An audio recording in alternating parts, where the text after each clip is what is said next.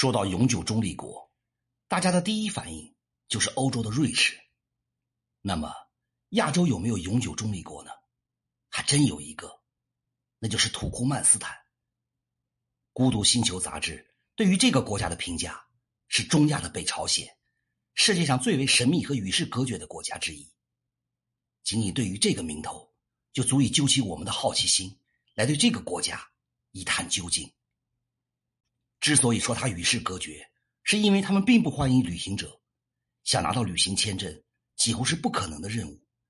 即使拿到了旅行签证，也必须跟团，有专门的导游陪同。之所以说这里是中亚的北朝鲜，一个重要的原因是，这里高度的个人崇拜，大街小巷所有的照片都是他们总统尼亚佐夫的图片。土库曼斯坦是一个中亚国家。是前苏联加盟共和国之一，苏联时期的名称为土库曼苏维埃社会主义共和国。一九九一年独立。土库曼斯坦位于伊朗以北，东南面和阿富汗接壤，东北面和乌兹别克斯坦为邻，西北边是哈萨克斯坦，西临里海，与俄罗斯、阿塞拜疆隔海相望。土库曼斯坦为独立永久的中立国家。是一个内陆国家。自苏联解体以后，由于俄罗斯在当地的影响力减弱，国家也开始大力提倡伊斯兰文化。虽然土库曼斯坦是世界上最干旱的地区之一，但它石油、天然气的资源丰富，天然气的储备位列世界第五位。石油、天然气工业是这个国家的支柱产业，而农业方面则以种植棉花和小麦为主，也有畜牧业。该国因为地处地中海地震带上，所以经常受到地震的威胁。在外交方面，联合国在一九九五年的十二月十二号承认了土库曼斯坦为一个永久中立国。土库曼斯坦的面积四十九万平方公里，看似不小，但一个卡拉库姆沙漠就占了国土的五分之四，比阿富汗强不了多少。沙漠的命运也是不同的。有的沙漠天生是穷命，比如撒哈拉沙漠；但有的沙漠则是富贵命，比如阿拉伯沙漠和卡拉库姆沙漠。另外，里海是一个全世界都流口水的资源聚宝盆，土库曼斯坦有幸能在里海分到一杯不小的羹。土库曼斯坦的石油储量非常惊人，竟高达两百零八亿吨，世界第一石油王国沙特剩下的石油开采总量。也只有三百六十三亿吨。虽说土库曼斯坦的石油储量包括未来理论上可开采的，但随着技术的进步，挖油不是难事。再说，土库曼斯坦如果不挖油，只能去卖卖驰名世界的土特产——细羊毛地毯和汗血宝马了。土库曼斯坦的天然气储量是二十四点六万亿立方米，高居世界第五位。全国的气田就有一百四十九个。你应该听过这么一件事，在中亚有一个地狱之门，就是地下的天然气不停的燃烧，已烧了四十多年。这是在苏联时代采气时钻过了头，担心毒气危害百姓，就干脆烧了起来。地狱之门就在土库曼斯坦的首都阿什哈巴德北面两百多公里的沙漠里。公元前一千年，土库曼的境内出现了阶级社会。公元前六世纪后。一直连续不断的被外族人入侵和统治。历史上曾被波斯人、马其顿人、突厥人、阿拉伯人和蒙古人所征服。公元九世纪到十世纪，受塔赫里王朝和萨曼王朝的统治。十一到十五世纪，又受到了蒙古人的统治。十五世纪左右，土库曼族基本形成。近代到独立前，部分领土并入了俄国。土库曼的人民。参加了1917年的二月革命和十月社会主义革命。1917年12月建立了苏维埃政权，1924年的10月27号建立土库曼苏维埃社会主义共和国，并正式加入了苏联。1990年的8月23号，土库曼最高苏维埃通过了国家主权宣言。1991年的10月27号宣布独立，改国名为土库曼斯坦。一九九二年的三月二号，加入了联合国。到了一九九五年的十二月十二号，第五十届联大通过决议，承认土库曼斯坦为永久中立国。二零零五年的八月二十六号，在俄罗斯喀山会议上，土库曼斯坦宣布退出独联体。总的来说，根据本国国情的特点，制定了适合本国的经济发展政治方针，是独联体各国中最为稳定的国家。在确保国家的经济上独立前提下，国民经济取得历史最好成绩。土库曼的人口约为六百九十万人，主要民族有土库曼族、乌兹别克族、俄罗斯族，此外还有哈萨克、亚美尼亚、塔尔、阿塞拜疆等一百二十多个民族。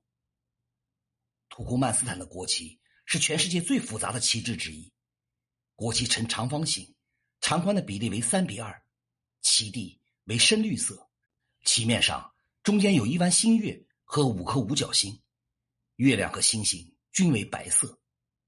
绿色是土库曼人喜欢的传统颜色，白色象征着平静和仁慈，新月象征着光明前途，五颗星象征着人类的五种器官功能。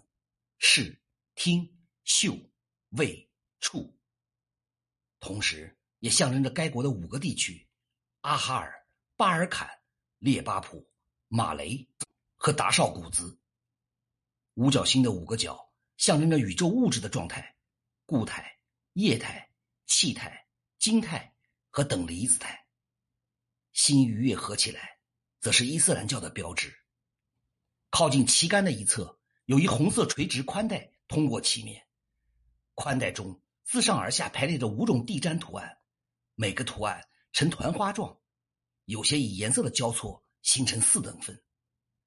在地毯中，大蔷薇的图案一般重复陈列或形成格子样式，置于图案的中心；小蔷薇图案则出现在镶边上。地毯图案象征土库曼人的传统观念和宗教信仰。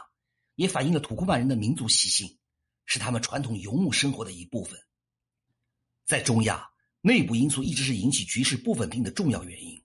他们中的多数都处于波斯、土耳其以及俄罗斯的轮番影响之下，但这种经历并没有在他们之中培养出一种关于共同的意识。相反，不同的构成却使他们易受到内外冲突的打击。这些冲突积累起来，又吸引更为强大的邻国影响。土库曼斯坦受天然屏障保护的地理位置，使它离俄罗斯相对遥远。有利就有弊。土库曼斯坦虽然受哈萨克斯坦阻隔，在地理上摆脱了俄罗斯的影响，却因为内部的广大沙漠而受到削弱。土库曼斯坦位于伊朗边界的科佩特山脉和阿姆河之间，内部的核心地区都是广大的沙漠，占了国土面积的百分之八十，主要人口。只能萎缩在西南和东南的绿洲上，一旦外敌突破边界人口聚集区，土库曼斯坦则无险可守，更无内部战略回旋空间。内部的沙漠显然不适应居住，也不利于防守，尤其是土库曼斯坦的首都位于伊朗边界科佩特山脚下，自然而然的受到了伊朗的影响。波斯是一个遥远的记忆，历史上伊朗对土库曼施加了巨大的影响。不是直接就是间接的控制过土库曼。一九九五年，一条连接土库曼和伊朗的新铁路开通了，这使欧洲通过铁路运输和中亚进行贸易成为了可能。这条古丝绸之路的重新开通，具有一种强烈的象征意义。俄国再也无法将欧洲和亚洲分开了。土库曼斯坦还在大力修建北连哈萨克斯坦和乌兹别克斯坦，南接伊朗和阿富汗的新铁路线。二零零九年的十二月十四号，中亚天然气管道项目在土库曼斯坦的阿姆河地区举行了隆重投产通气仪式。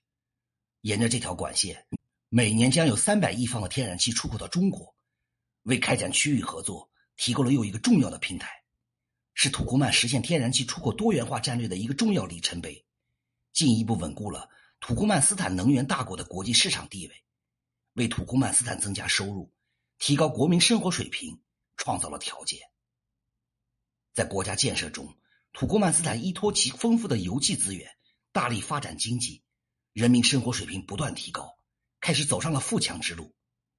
而对外政策中，土库曼斯坦选择了永久中立。